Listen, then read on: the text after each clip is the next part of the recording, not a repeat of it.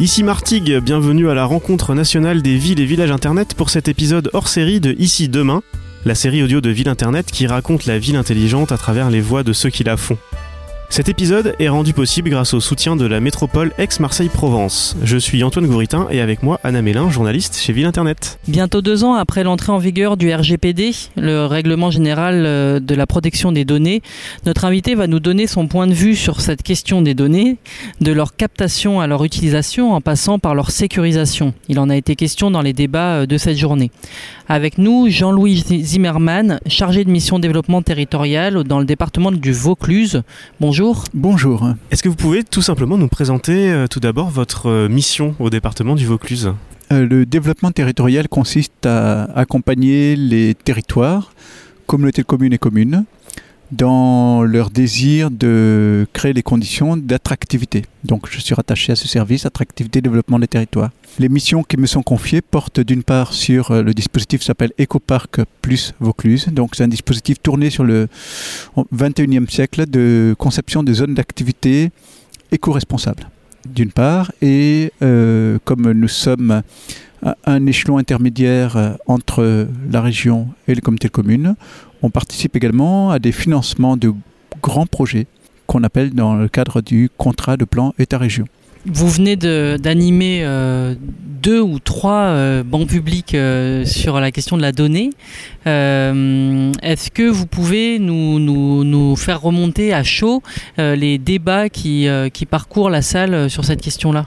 Alors, euh, j'étais avec euh, Cyril de Villèle, on s'est réparti euh, l'animation, et de ce qui apparaît de mon côté, il y a à la fois une forte attente sur le côté fascinant de la possibilité de produire de la donnée aujourd'hui, et j'ai presque envie de dire le côté vertigineux de la quantité d'informations qui peuvent apparaître.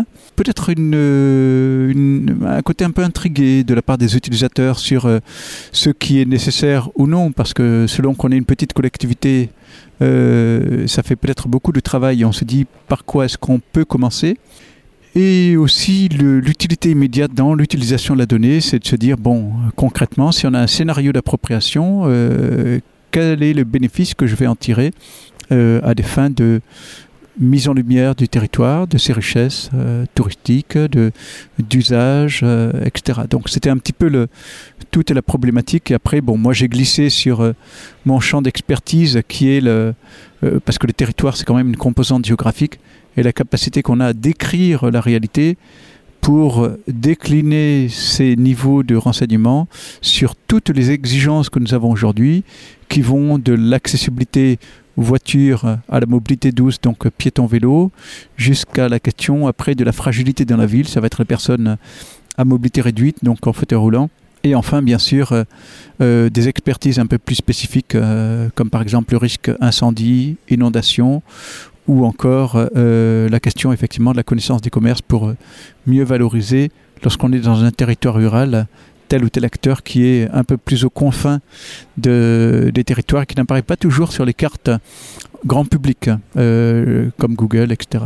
Est-ce que parmi euh, les, participants euh, à ces bancs publics, euh, certains ont soulevé le- la question de la légalité et de, des difficultés vis-à-vis du droit et de la nouvelle réglementation? Comment ne pas sortir des clous, comment respecter la loi, qui est, euh, particulièrement difficile à mettre en œuvre, mais qui, se doit d'être mise en œuvre. Pour l'échange que j'ai eu dans le dernier banc, on était déjà sur la première marche qui est de savoir euh, comment devenir contributeur. Euh, et c'est vrai qu'en général, je, procède souvent en deux temps, c'est motiver la contribution et non pas dissuader sur la contrainte juridique. Parce que le- les nouvelles dispositions qu'on avant on, on parlait de des contraintes informatique et liberté hein, de la CNIL, euh, c'est simplement le trouver un maillage d'anonymisation suffisant pour que euh, on- on- on on n'ait pas le sentiment d'avoir la capacité à trouver, euh, on va dire, une personne à cause de la spécificité du territoire, etc. En général, ce type de problème, j'ai presque envie de dire que c'est un problème de riche, c'est-à-dire que lorsqu'on a beaucoup de données, on peut se permettre de, se rajouter une contrainte, mais pour les petits territoires, il faut déjà trouver motif à motivation euh, dans la contribution.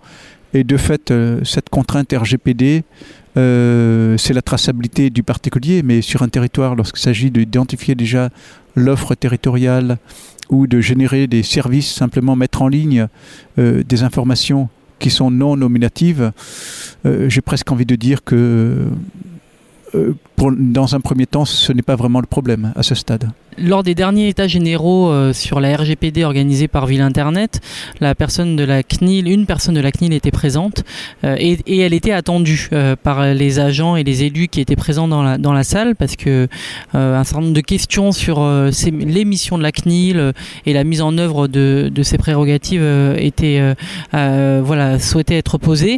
Est-ce que les personnes qui ont participé au banc public ou les personnes que vous croisez d'une manière générale sur ce sujet-là euh, se sentent épaulés par la CNIL ou plutôt euh, euh, la, vivent comme comme une, un, une, autorité de police? Euh, J'avais senti lors des États généraux euh, euh, les, deux lignes se définir dans le public entre ceux qui attendaient de l'aide et ceux qui redoutaient la décision. Est-ce que vous euh, avez l'habitude de, croiser ces, sujets? Je reviens sur le, les échanges euh, sur les, bancs, là, les bancs publics. C'était euh, donc des, sortes de tables rondes où on, a pu confronter les attentes, que ce soit de, des personnes qui sont dans la vie associative, des élus ou des chargés de mission. Euh, L'objectif est vraiment la valorisation de la donnée la plus élémentaire et qui est du coup sans problématique de confidentialité. Je, reviens sur euh, toujours cette question qui est que euh, dès qu'on commence à toucher ce niveau de granulométrie, c'est quand même un problème du riche, dans le sens que euh, l'information première est, d'abord une, information de type spatial, temporel, de service, qui n'est pas normalement à incidence de confidentialité. Euh, on va dire les primo-services qu'une collectivité, un organisme public est amené à, renseigner. Alors après, euh, je peux faire le pendant sur euh, les missions que nous vivons euh, au sein d'une collectivité. Donc là, c'est dans le cadre de mes missions. Et c'est vrai que ça devient assez obsédant. J'ai presque envie de dire un peu contre-productif parce que on finit par mettre un mécanisme qui était normalement un mécanisme qui relève du bon sens, c'est-à-dire un moment de se dire on n'est pas censé euh, mettre dans un socle commun des informations dont on n'est pas certain du devenir de sa réappropriation ou voire de euh, sa duplication pour un usage dont on n'aurait même pas imaginé qu'il y ait eu fuite et euh, réutilisation d'une autre manière. Donc on, crée de nouveaux référents avec des anglicismes improbables, les data chef officer, etc. De, sur la donnée, pour euh, garantir euh, alors moi j'ai plus envie d'imaginer que ce sont un peu comme des gendarmes de la donnée, donc qui ajoutent une certaine lourdeur au processus, au point que les projets qui sont plutôt en mode agile, c'est-à-dire on essaye normalement de sortir des projets avec du partage d'informations, se retrouvent d'abord sur euh, une contrainte a priori, qui est de dire mais euh, prouve-moi qu'il euh, n'y a pas d'incidence en termes de confidentialité.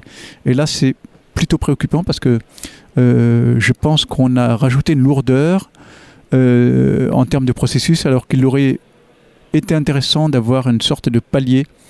Euh, un peu, si je prends l'image de la donnée en comparant ça avec un, pôle aquatique, j'ai envie de dire qu'on a d'abord le, le, pédiluve, le petit bain, la piscine classique, et après on est dans la fosse à plongeur.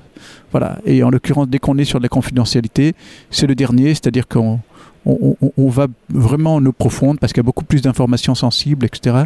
Mais en général, entre le pédiluve, c'est-à-dire les petits territoires qui font de l'exploration et mettent des choses simples, à mon sens, c'est pas vraiment sensible.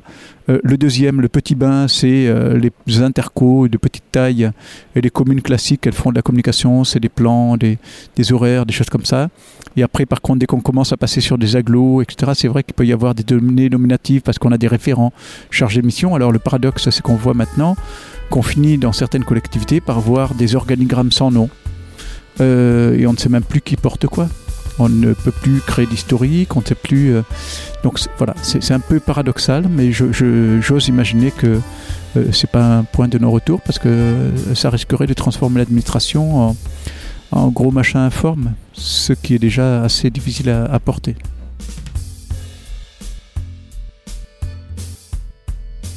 C'était Ici Demain, une série proposée et réalisée par Florence Durand-Tornard et Antoine Gouritin, produite par Ville Internet. Cet épisode a été co-animé avec Anna Mélin et a été rendu possible grâce au soutien de la métropole Aix-Marseille-Provence. Retrouvez tous les épisodes dans votre application de podcast favorite et sur ici-demain.fr.